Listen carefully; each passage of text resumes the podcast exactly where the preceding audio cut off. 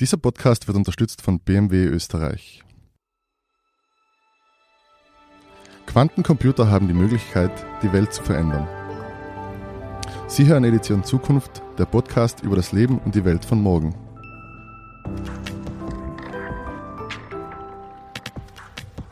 Mein Name ist Fabian Sommerwiller und mir gegenüber steht Florian Neukart, Direktor bei der Volkswagen Group Advanced Technologies im Silicon Valley. Er forscht und arbeitet dort mit seinen Kollegen sehr intensiv an Quantencomputern, künstlicher Intelligenz und allerlei anderen Technologien der Zukunft. Florian wird bald aber auch ein Buch über Energie rausbringen und wir werden auch darüber ein wenig sprechen heute. Hallo Florian, schön, dass du da bist. Hallo, ja, vielen Dank für die Einladung. Das eingangs erwähnte Zitat stammt von dir. Äh, inwiefern werden Quantencomputer denn die Welt verändern und wie weit sind wir heute bereits wirklich? Kannst du uns vielleicht einen kurzen Überblick geben und die Basics erklären von Quantencomputern? Ja, ähm, also die Forschung hat ja begonnen in den 80er Jahren, schon als Feynman ähm, dieses, diese, also es war nicht direkt ein Zitat, aber der die Frage gestellt hat, wenn wir ähm, versuchen mit normalen herkömmlichen Computern, unabhängig davon, welche Computer das jetzt sind, wie stark die sind oder wie viele Prozessoren die haben, wenn wir versuchen, quantenphysikalische Effekte zu simulieren, äh, warum ist das dann so schwierig und würde das dann auch bedeuten, dass Computer, die quantenphysikalische Effekte nutzen, also im Umkehrschluss, dass die dann stärker sind als herkömmliche Computer. Das hat das Ganze losgetreten und ich würde sagen, fast für, für 20, 25 Jahre lang ähm, ist die Forschung in der Theorie verhaftet gewesen. Und jetzt über die letzten, über die letzten 10, 15 Jahre sehen wir wirklich kommerziell verfügbare Hardware erscheinen. Das heißt noch nicht, dass diese Computer heute schon alle Probleme lösen können oder dass wir mit diesen Computern alle Probleme lösen können, die wir gerne lösen würden. Aber zumindest können wir beginnen, darüber nachzudenken, was oder wo die angewendet werden können. Ne? Und ähm, wir ähm, schauen uns ja ähm, unterschiedliche Bereiche an. Ähm, zum Beispiel in der Optimierung ist es sehr spannend. Es ist in der künstlichen Intelligenz spannend, in der Materialforschung. Es ist spannend, wenn wir uns in der IT-Security ein bisschen umsehen. Aber bevor wir da ins Detail gehen, Sollten wir vielleicht kurz über die Basics sprechen von einem Quantencomputer, wie, wie der funktioniert und wie sich die von herkömmlichen Computern unterscheiden. Bitte darum. Ja, und immer unterbrechen. Ne? Also wenn wir äh, uns die kleinste Informationseinheit in der Informatik oder Informationstheorie generell hernehmen, das ist ein Bit. Ne? Das, das sind die Einsen und Nullen. Genau, ja. Und dieses Bit, das ist Eins und Null, ja, wie du schon sagst. Und ich kann immer bei jeder Berechnung, wenn ich möchte, auf dieses Bit draufsehen. Das heißt also, jederzeit auch, wenn ich mehrere Bits habe, sagen wir 100.000 Millionen Bits, kann ich eine Berechnung stoppen und draufsehen und sofort den Wert dieser Bits auslesen. Ähm, da gibt es einen Unterschied in, äh, Quanten, im Quantum Computing. Ähm, das ist auch in der, in der Natur der Quantenphysik begründet. Also hier können wir oder haben wir einen direkten Kontakt zur Physik, wenn wir so ein Bit herstellen. Wir nennen es dann Quantenbit. Und das kann jetzt zum Beispiel der Spin von einem Elektron sein oder das können Magnetfelder sein. Gibt es unterschiedliche äh, Möglichkeiten, das zu implementieren. Photonen zum Beispiel. Aber das wirklich Interessante ist, ähm, jetzt haben wir vorher gehört, bei einem normalen Bit kann ich immer draufsehen und immer auslesen. Mhm. Bei einem Quantenbit ist es nicht so einfach. Ähm, ein Quantenbit hat zusätzlich noch äh, eine sogenannte Superposition. Das heißt, es kann nicht nur 0 oder 1 sein, es kann in einem Überlagerungszustand sein. Und das heißt, es ist 0 oder 1 zur selben Zeit, aber nur solange ich nicht hinsehe. Das ist das, was wir Laien unter Schrödingers Katze uns am ehesten vorstellen können. Ja, ganz genau, ja. Aber ähm, also diese, dieses Gedankenexperiment, das Schrödinger gemacht hat, das zeigt schon, ähm, also es ist nicht so klar zu verstehen, ähm, welchen Zustand ähm, so ein System hat, ein quantenphysikalisches System, solange ich nicht hinsehe. Und dieses Hinsehen, das ist eben der kritische Teil. Das kann jetzt sein, ich schieße mit Photonen auf so ein System, ich interagiere mit Magnetfeldern, je nachdem, wie ich es gebaut habe. Dieses Hinsehen, äh, sagen wir mal auf Schrödingers Katze bezogen, wird dann heißen, also diese Katze, die ist dann nicht mehr entweder lebendig oder tot, sondern die ist eines von beiden und das definitiv. Und das heißt, ich muss meine Berechnung ähm, so ausführen, dass ich, also berechnen heißt, ich muss auch interagieren mit dem System, aber nicht zu viel, weil es könnte ja sonst Hinsehen sein. Mhm. Also solange ich ähm, nicht zu viel interagiere, kann ich eine Berechnung auf dieser tollen, reichen Superposition ausführen, also auf allen möglichen Zuständen. Und stellen wir es uns einfach nur mal einfacher vor, sagen wir über ein Problem. Für dieses Problem habe ich ähm, tausend mögliche Lösungen. Mit einem herkömmlichen Computer kann ich jede dieser Lösungen einzeln mir ansehen, um dann zu finden, welche diese bessere Lösung ist oder die beste Lösung. Ich kann es parallelisieren. Ich kann sagen, ich nehme 2 mal 500 und mache ähm, wieder von jedem dieser 500 schaue ich mir jede Lösung einzeln an. Und mit einem Quantencomputer ist das eben unterschiedlich. Also da kann ich direkt alle 1000 Lösungen auf einmal evaluieren und sofort finden, wenn ich es richtig mache, sofort finden, welche die beste Lösung ist. Und das macht das Ganze jetzt so viel schneller? Das macht es viel schneller, ja, weil ich, so bei herkömmlichen Computern haben wir immer diese Maßeinheit Floating Point Operations per Second, FLOPS, wie schnell ein Computer rechnen kann. Ähm, das habe ich mit einem Quantencomputer nicht. Also da gibt es keine Gigahertz oder Megahertz. Da gibt es einen Aufruf und der gibt mir das Ergebnis. Und natürlich gibt es Algorithmen, die kann ich iterativ machen, also in Schleifen. Aber idealerweise mache ich einen Aufruf und bekomme die Lösung zu meinem Problem, weil der Quantencomputer in der Lage ist, alle möglichen Lösungen zu einem Problem auf einmal zu evaluieren. Google hat jetzt Ende 2019 von einem Durchbruch gesprochen. Man, sie haben gesagt, man hätte die sogenannte Quantum Supremacy, also die Quantenüberlegenheit erreicht. Wie schätzt du das ein? Wie weit ist Google wirklich? Ja, das war ein extrem wichtiger Meilenstein, weil ähm, also Experimente oder Dinge, die wir uns generell jetzt in der Forschung bis dato angesehen haben, ähm, sind Probleme, die herkömmliche Computer auch lösen können. Für ein Unternehmen kann es schon mal sinnhaft sein, dass ich ein Problem, das ich anstatt mit einem herkömmlichen Computer in zehn Minuten, mit einem Quantencomputer vielleicht in einer Minute lösen kann oder vielleicht in ein paar Sekunden, wie zum Beispiel Verkehrsflussoptimierung. Was Google gezeigt hat, war, dass sie ein Problem lösen können mit einem Quantencomputer, das ein herkömmlicher Computer, also man sagt normalerweise in endlicher Zeit nicht lösen kann, aber sie haben gezeigt, in 10.000 Jahren ähm, nur lösen kann. Und Google hat in 200 Sekunden dieses Problem gelöst mit einem Quantencomputer und das ist schon beeindruckend. Es gibt natürlich wieder Gegenexperimente und Vorschläge, aber dennoch, also ähm, wenn, wir, wenn wir sowas zeigen können, unabhängig davon, wer, wer das jetzt zeigt, dann ist das die Bestätigung der Theorie. Es ist ja immer eine, eine Sache, eine mathematische Theorie zu formulieren, ähm, aber dann das Ganze in Hardware wirklich zu bauen und zu sehen, ob die Theorie in Hardware, in, in Materialien, die wir heute haben und kennen, abbildbar ist, das ist die andere Frage. Würdest du dann sagen, dass wir jetzt im Zeitalter der Quantencomputer bereits angekommen sind?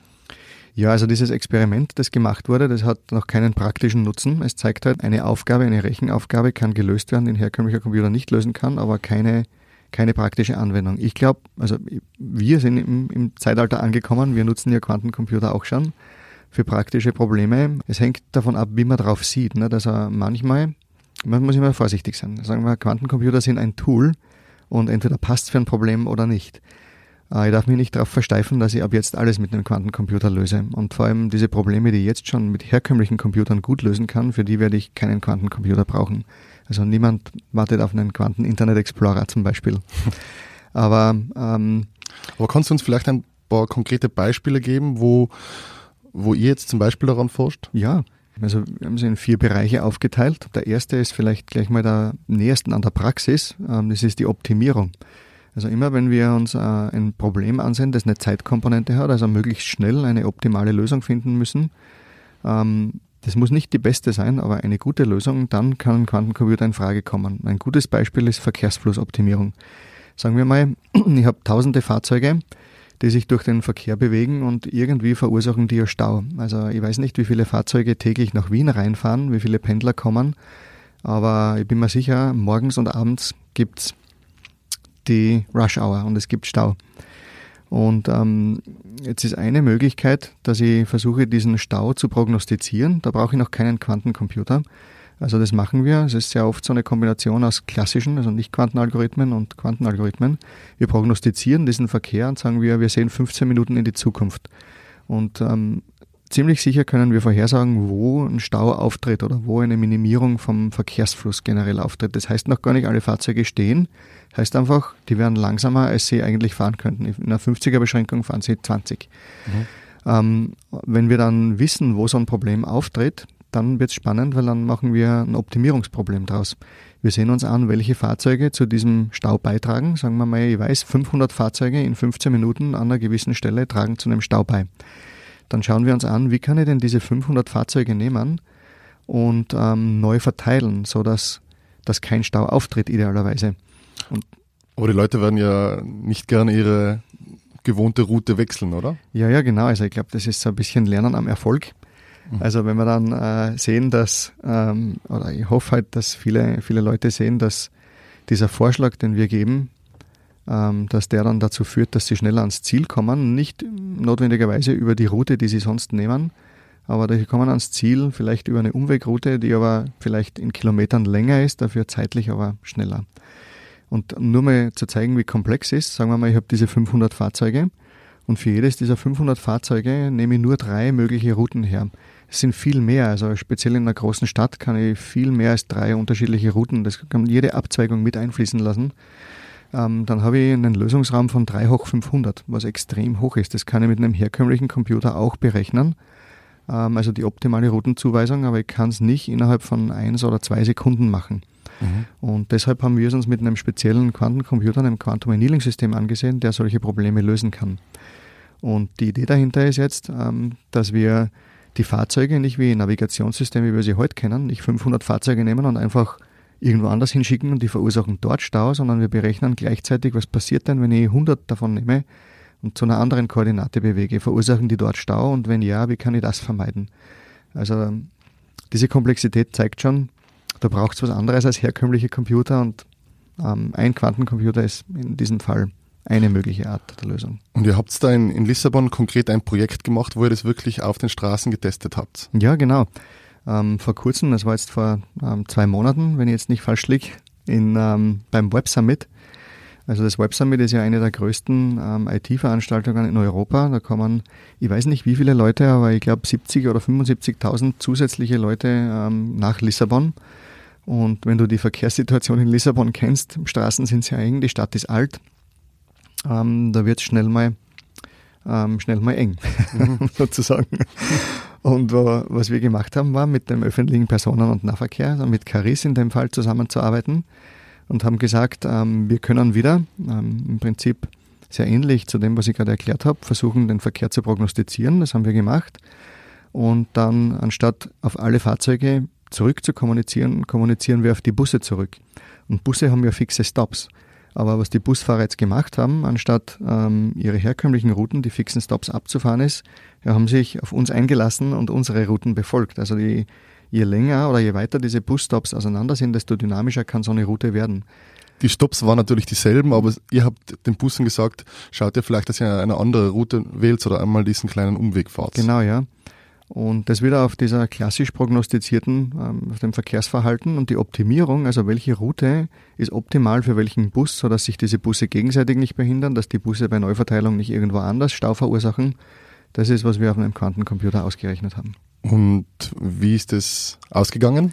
Ja gut, also wir sind gerade am Auswerten der Daten. Wir wissen schon, dass wir besser waren als ähm, herkömmliche Navigationssysteme. Herkömm da gibt es noch eine kleine Krux dabei, weil herkömmliche Navigationssysteme, die haben ja keine Stops. Also wenn wir jetzt sagen, wir haben von A nach B, ähm, dann hat ja ein Bus A1, A2, A3, A4 viele Stops zwischendrin. Mhm. Und ähm, schon hier haben wir aber zeigen können, dass ähm, trotz dieser Stops wir schneller sind als herkömmliche Navigationssysteme, die halt normal durch die Stadt fahren. Und wie schnell genau, das wissen wir noch nicht. Wir sind da gerade noch am Daten auswerten. Wir werden da dranbleiben auf jeden Fall.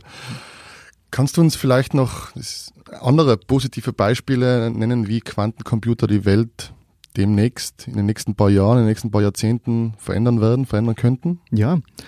Ähm, das nächste, also ich würde auch sagen, das ist eine der Killer-Apps, wenn man so, so sagen kann, ähm, ist die Materialforschung. Ähm, mhm. Im Prinzip kann man sich so vorstellen, ich habe ja, also je besser ich ein Material verstehe, je besser ich ein Molekül verstehe, so muss man sagen, desto besser verstehe ich die Eigenschaften eines Materials. Und am besten versteht man sie, wenn man sie auf quantenphysikalischer Ebene, also auf der kleinsten Ebene, die physikalisch relevant ist für Materialien, simulieren kann. Und ähm, im Prinzip nehme ich ein Quantensystem, den Quantencomputer, und simuliere damit ein anderes Quantensystem, ein Molekül. Und was wir jetzt machen, ist, ähm, ist anders. Nicht? Also jetzt, äh, sagen wir mal, ich simuliere ein Molekül, dann mache ich gewisse Annahmen, einfach weil die Rechenleistung nicht ausreicht, um es exakt zu machen. Ich habe ja immer, wenn ich ein Molekül habe, Atome, aus denen dieses Molekül zusammengesetzt ist. Jedes Atom besteht aus einem Atomkern, also Protonen, Neutronen und Elektronen rundherum. Und wir machen Annahmen. Wir sagen zum Beispiel, die Atomkerne bewegen sich nicht. Das stimmt aber nicht. Die bewegen sich schon. Sie bewegen sich nur viel langsamer als die Elektronen. Aber das ist eine Annahme. Und je mehr dieser Annahmen ich mache, desto ungenauer wird meine Simulation. Muss ich aber machen mit herkömmlichen Computern, weil ich sonst niemals zum Ergebnis komme. Und ähm, deshalb also ist das Potenzial mit einem Quantencomputer hier. Und wir haben heute schon gezeigt, dass wir ganz einfache Dinge wie diatomische Moleküle, Kohlenstoffketten, dass wir die simulieren können. Und das lässt uns hoffen. Das lässt uns hoffen auf Quantenchips, wenn die größer werden, dass diese Algorithmen auch generalisieren auf diese größeren Chips und uns dann erlauben, Materialien exakt zu simulieren, industrierelevante Materialien. Das würde uns dazu führen, dass wir, dass wir bessere Batterien haben, Kathoden- oder Anodenstrukturen in Batterien besser verstehen können. Jetzt ist ja ein Problem mit unseren Batterien oder eine Herausforderung generell, dass die irgendwann mal ähm, ähm, degradieren. Also die, wir möchten gern Materialien finden, die es uns erlauben, eine Batterie oder Ladezyklen zu verkürzen. Wir möchten gern ähm, dass die Batterie öfter aufgeladen werden kann, also hunderttausende Male und nicht schlechter wird, also die, Lade, die Ladung, die sie halten kann, ähm, nicht geringer wird. Aber, aber auch für den Menschen und für die, für die Medizin gibt es ja da auch sehr interessante Aspekte, wie du vorher gemeint hast. Ja, unbedingt. Und also diese Probleme sind sehr ähnlich, ähm, weil wenn wir äh, uns in der Medizin ansehen, was wir gern verstehen, also das sage ich wir, ich meine aber nicht wirklich wir, weil ich bin ja kein Mediziner, aber das Problem ist sehr ähnlich. Ähm, da geht es darum, dass man verstehen möchte, wie Medikamente auf zum Beispiel Proteine wirken, also wie Wirkstoffe wirklich auf quantenphysikalischer Ebene den Körper beeinflussen. Und wenn ich das kann, kann ich wirklich gezielt Krankheiten oder ähm, Medikamente entwickeln, um gezielt Krankheiten zu behandeln.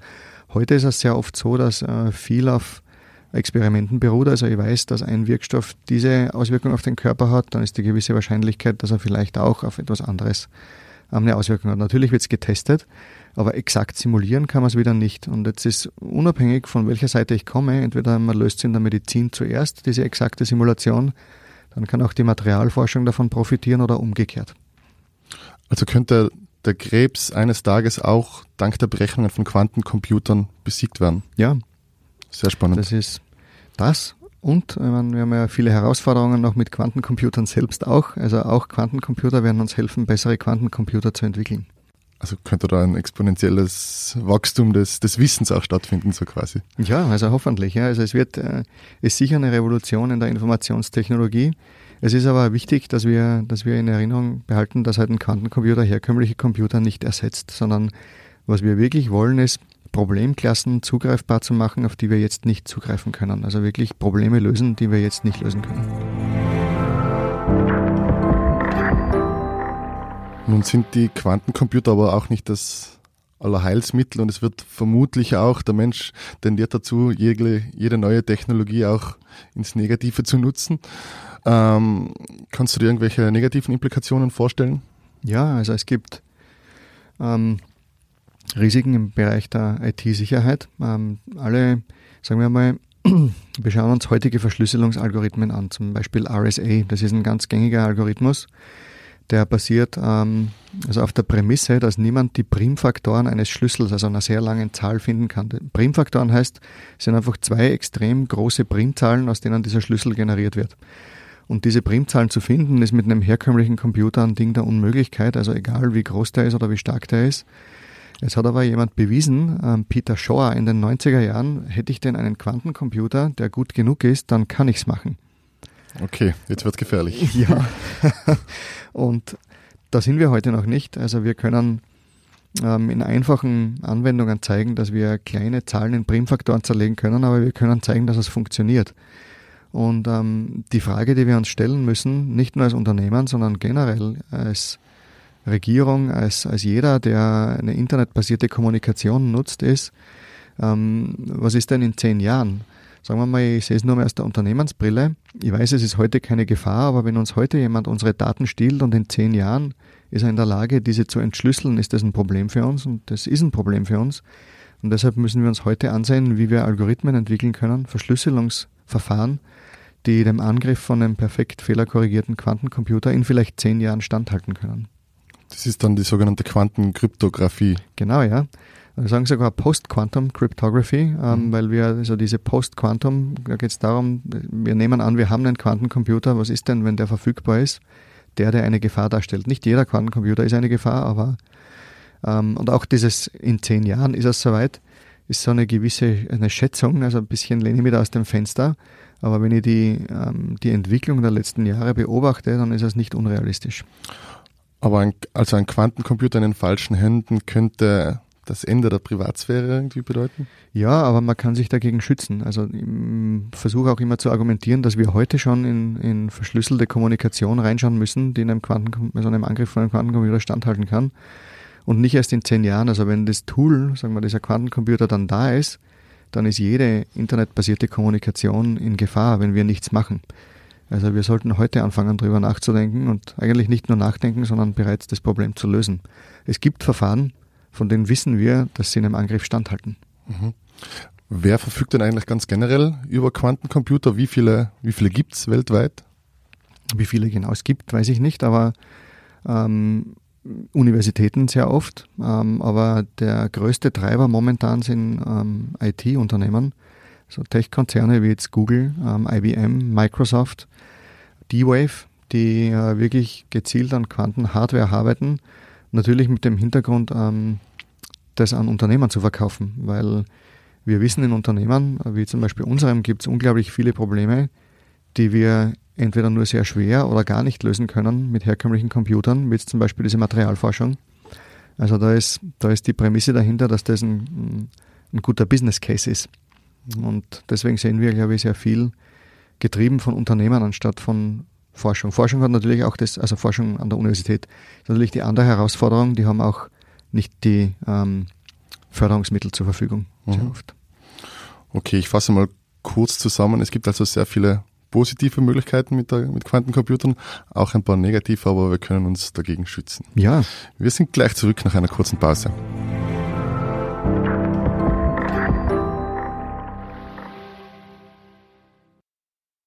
Und wie sehen deine Zukunftspläne aus? Eigentlich genau wie der BMW X1. Die Zukunft ist elektrisierend. Sichern Sie sich 3600 Euro Bonus auf rein elektrische Modelle wie den BMW i3 und 1800 Euro auf Plug-in-Hybrid-Modelle wie den neuen BMW X1. Mehr Informationen bei Ihrem BMW-Partner oder unter bmw.at slash Zukunft. So, anderes Thema, Florian.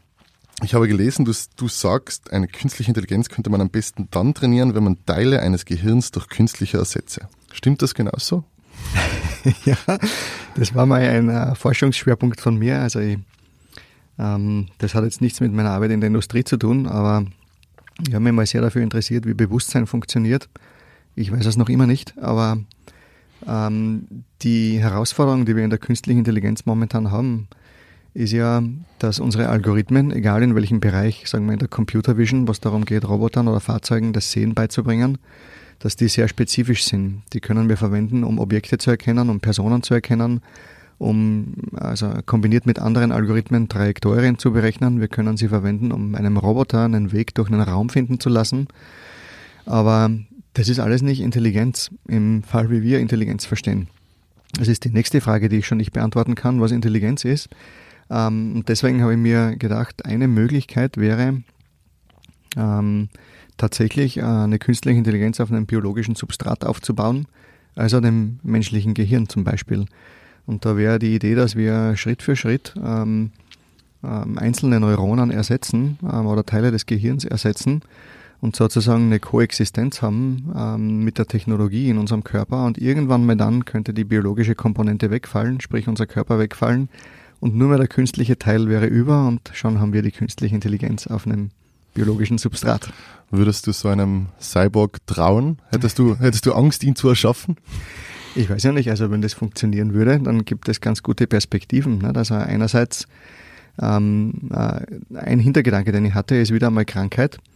Ähm, manchmal passiert es halt einfach, dass Menschen unheilbar krank werden. Und ich, ich, ich vergleiche das immer mit einem Fahrzeug. Nicht? Wenn im Fahrzeug meine Ölpumpe kaputt ist, dann nehme ich das nicht einfach hin, sondern ich repariere das. Wenn aber jetzt im Körper irgendwas kaputt ist, sagen wir die Leber ähm, oder irgendein anderes Organ und nicht heilbar ist, dann muss ich es sehr oft hinnehmen, weil es einfach keine Heilverfahren gibt. Natürlich, also hoffen wir auf Quantencomputer, aber eine andere Lösung wäre wirklich halt ähm, das, was wir sind. Und da ist wieder die Frage, was sind wir? Sind wir auch ohne unseren Körper, was wir jetzt als Menschen sind? Ähm, aber wenn das so ist, dann wäre eine Möglichkeit wirklich das unseren Geist, unser Bewusstsein zu extrahieren. Nicht extrahieren wirklich, sondern einfach ähm, in ein anderes Gefäß zu bringen, sagen wir so. Mhm. Und da gibt es ja auch in der Philosophie ähm, ein Problem, das heißt ja das Continuous Consciousness Problem. Ähm, und sagen wir mal, ich hätte eine Möglichkeit, die wir jetzt nicht haben, aber ich hätte eine Möglichkeit, tatsächlich eine Kopie von unserem Geist zu machen, von deinem Geist. Ähm, dann wäre ja eine Kopie. Im schlimmsten Fall ähm, würdest du vielleicht sogar deine Kopie sehen, aber es würde nicht heißen, dass du selbst weiter existierst. Und äh, mit ähm, dem Schritt für Schritt Ersetzen deines Gehirns durch künstliche Komponenten würdest du dieses Continuous Consciousness Problem umgehen, weil es bleibst nach wie vor du, nur in einem anderen Gefäß.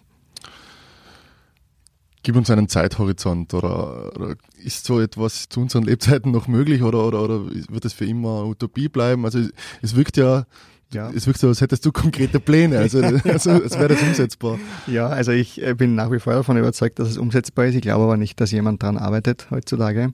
Ähm, was mehr in die Richtung geht, ähm, also der, der Lebensverlängerung zum Beispiel ist ja Bioengineering, nicht, wo wir wirklich ähm, versuchen zum Beispiel Krankheiten von vornherein auszuschließen, nicht, in Embryonen bereits. Ähm, aber ähm, generell denke ich, es ist machbar. Ja? Nicht vielleicht mit der heutigen Technologie, weil ähm, wir brauchten definitiv ähm, Nanotechnologie auf einem ganz anderen Level, also Nanobots, die wirklich im Gehirn agieren könnten, die wir heute nicht haben. Also da werden noch einige spannende ethische Fragen auf uns zukommen, die wir als Gesellschaft zu lösen haben.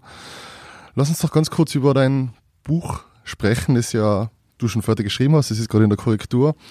Und da schreibst du sehr viel über den menschlichen Hunger nach, nach Energie. Abgesehen von den uns bekannten Energieträgern, die wir zurzeit nutzen, wie werden wir in Zukunft Energie nutzen? Was sind neue Möglichkeiten der Energienutzung? Also nicht ganz so neu mehr ist äh, Fusion. Also ich sehe hier extremes Potenzial. Ähm, auch reine Fusion, wo wir sagen, wir finden vielleicht eine Möglichkeit, dass wir energieeffiziente ähm, und äh, also Fusionsreaktoren produzieren, die auch keinen Abfall verursachen, der also keinen radioaktiven Abfall, der schädlich ist. Das ist eine Möglichkeit, aber sagen wir, wir blicken ein bisschen weiter in die Zukunft dann ähm, ist raumbasierte ähm, oder Space-Based Solar Power, manchmal fehlen mir die deutschen Worte, würde ich sagen. Ähm, aber ist eine Möglichkeit, wo wir halt Arrays von Satelliten wirklich platzieren um die Erde, um die Sonne ähm, und vielleicht ähm, also mit Kollektoren versehen und dann mit Mikrowellen wirklich unsere Energie zurück auf die Erde bringen, die dann hier mit Türmen wieder gesammelt wird was halt komplett reiner Strom wäre oder reiner Strom ist. Ja. Sprich, du willst die klassischen Photovoltaikanlagen, die wir kennen, die auf den Dächern momentan zu finden sind oder auf so in, in der Wüste in, in großen, äh, in großen Ansammlungen dastehen, die willst du direkt in den Weltraum schicken. Und ja, das wäre eine Möglichkeit. Ja. Ich weiß nicht, ob du gehört hast, es gibt oder gab einen ähm, russischen, einen Sowjetphysiker, Nikolai Kardashev, und er hat eine Skala entwickelt. Die kann man modifizieren, aber im Prinzip ist es gleich geblieben. Also die, Skala ähm, zeigt dann einfach den Fortschritt der Zivilisation oder einer Zivilisation in Bezug auf Energiekonsum. Und er hat drei Stufen. Und die erste Stufe, äh, Zivilisationsstufe, da sind wir noch nicht angekommen. Wir sind jetzt bei 0,77 oder so, kann man sich ausrechnen. Mhm. Aber sagen wir mal, Stufe 1 würde heißen, ich könnte die gesamte Energie, die auf meinem Heimatplaneten als, als Zivilisation verfügbar ist, die könnte ich nutzen. Das ist schon mal also technisch eine, ein Ding der Unmöglichkeit, weil ich müsste dazu entweder den ganzen Planeten mit Solarpanelen pflastern oder mit ähm, Windgeneratoren pflastern. Ähm, aber gehen wir ein bisschen oder strecken wir das ein bisschen und sagen, wir könnten auch Satelliten dazu nehmen, ähm, dann ist es schon machbar, dass wir den meisten oder den größten Anteil der Energie, sagen wir von Sonne, im Prinzip ist ja Wind, Wasserenergie, also Wellenkraft, das ist alles nur konvertierte Energie. Sonne ist der primäre ähm, Energieträger und ähm, liefert die, die ganze Energie, die wir auf der Erde nutzen können. Aber da wäre mit Satelliten eine Möglichkeit nicht? und blicken wir noch weiter in die Zukunft. Ähm, könnte mir sogar vorstellen, ähm, dass wir einzelne Module, ähm, die bewohnbar sind, vielleicht sogar einzelne Habitate um unseren Heimatstern ähm, platzieren, also um die Sonne platzieren und das zur Energienutzung nutzen. Wie kommt die Energie wieder auf die Erde zurück, wo wir sie dann ja brauchen? Ja, also entweder, wenn wir ein Satellitenarray haben, wären Mikrowellen ähm, eine Möglichkeit, also dass ich einfach mit einem Mikrowellenlaser arbeite und das zurück auf die Erde bringe. Die andere Möglichkeit wäre aber, ähm, ich würde wirklich meine Module bewohnbar machen und um die Sonne, um meinen Heimatstern direkt wohnen. Da hat ähm, der Physiker, also Freeman Dyson, hatte so eine Idee, die Dyson-Sphäre. Ähm, das war, seine Idee war, dass wir äh, eine Sphäre, also eine Kugel um die Sonne bauen, die eine astronomische Einheit Durchmesser, also Radius hat. Also das ist die Sonne-Erde-Distanz und ähm, die ist massiv. Und auf dieser Innenseite dieser Sphäre könnte man wohnen. Ne? Das hätte den Vorteil, dass ich alle Energie, die mein Heimatstern abgibt, wirklich ähm, auffangen kann und auf der Innenseite eben wohnen könnte. Das hat noch ganz andere Herausforderungen, weil ich müsste diese Sphäre ja rotieren lassen, um Gravitation zu erzeugen. Und da wissen wir schon, vielleicht helfen uns der Quantencomputer, aber da wissen wir schon, es gibt kein Material, das diese ähm, Belastungen aushalten würde. Ähm, und deshalb wäre eine andere Idee, dass wir wirklich mit Modulen arbeiten, bewohnbaren Modulen, Habitaten um diese Sonne oder vielleicht einfach einen Ring um eine Sonne bauen. Also auch das wäre denkbar. Spannend. Apropos äh, die richtigen Materialien, du hast ja auch gesagt, dass euch die Quantencomputer, nochmal kurz zurück zu den Quantencomputern, vielleicht die, die Formel für, für neue Materialien geben könnten. Mhm. Und du hast einmal von einem Weltraumlift gesprochen. Das hat mich sehr fasziniert. Erzähl uns da bitte mehr davon. Ja, also das habe nicht ich mir überlegt, ähm, aber die Idee dahinter ist im Prinzip eine ganz simple. Also unsere Erde rotiert ja und ich würde ähm, am Erdäquator irgendwo ein Seil anbinden. Sagen wir mal, das Seil ist jetzt Kilometer dick natürlich. Ähm, und ähm, das müsste auch an die 35.000 Kilometer lang sein, so lang, dass ich in den geostationären Orbit komme. Das heißt, jeder Körper, der im geostationären Orbit ist, rotiert mit der Geschwindigkeit der Erde.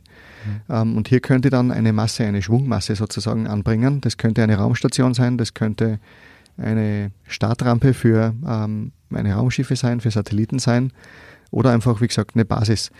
Ähm, hätten wir so einen Lift, also dieses lange Kabel oder dieses Seil, äh, könnten wir dann dazu nutzen, um Materialien zu transportieren. Recht günstig. Ihr müsst keine Raumschiffe mehr ähm, von hier starten, die Materialien in den Weltraum bringen, sondern könnte das direkt über den Lift draufbringen. Und das wäre eine wahnsinnig tolle Sache, weil das würde es uns erleichtern, auch Materialien für den Bau einer Mondbasis zum Beispiel ähm, ähm, von der Erde zu bringen äh, aber die Schwierigkeit ist eben, dass es kein Material gibt momentan, das so eine Belastung aushalten würde. Ideen gehen hin zu ähm, Carbon Nanofibers, also, also Kohlenstofffasern wirklich, aber auch die würden es nicht aushalten. Nicht? Also viele der Materialien, die wir heute gängig nutzen, bei Liften zum Beispiel, als Stahl, das wird unter dem Eigengewicht einfach reißen. Also das ist nicht machbar. Aber vielleicht sind Quantencomputer wieder die Lösung, indem wir neue Materialien finden und dann sowas bauen können. Es wirkt so, als würde, wenn man dir unbegrenzt Geld geben würde, du hättest ein paar, ein paar sehr spannende Projekte auf Lager auf alle Fälle. Ja, also wenn du jemanden kennst. Dann schreiben Sie uns bitte. Ja, ähm, Florian, ich fasse noch einmal kurz zusammen. Ähm, Quantencomputer scheinen wirklich was, was sehr Spannendes zu sein. Es gibt sehr viel positive Implikationen in Hinblick auf die Gesundheit des Menschen, auf Krankheiten, die wir da vielleicht damit lösen können, auf neue spannende Materialien. Wir sollten aufpassen, dass sie nicht in die falschen Hände kommen, mhm. aber auch da wird es Mittel und Wege geben, das zu verhindern. Und ja, ich bedanke mich für das spannende Gespräch, Florian und möchte auch Ihnen, liebe Hörerinnen und Hörer, Danke sagen. Die nächste Folge Edition Zukunft erscheint in zwei Wochen. Bis dahin können Sie uns gerne bei Apple Podcasts, Spotify und überall sonst, wo es noch Podcasts gibt, abonnieren. Bis dahin alles Gute und bis bald. Vielen Dank auch.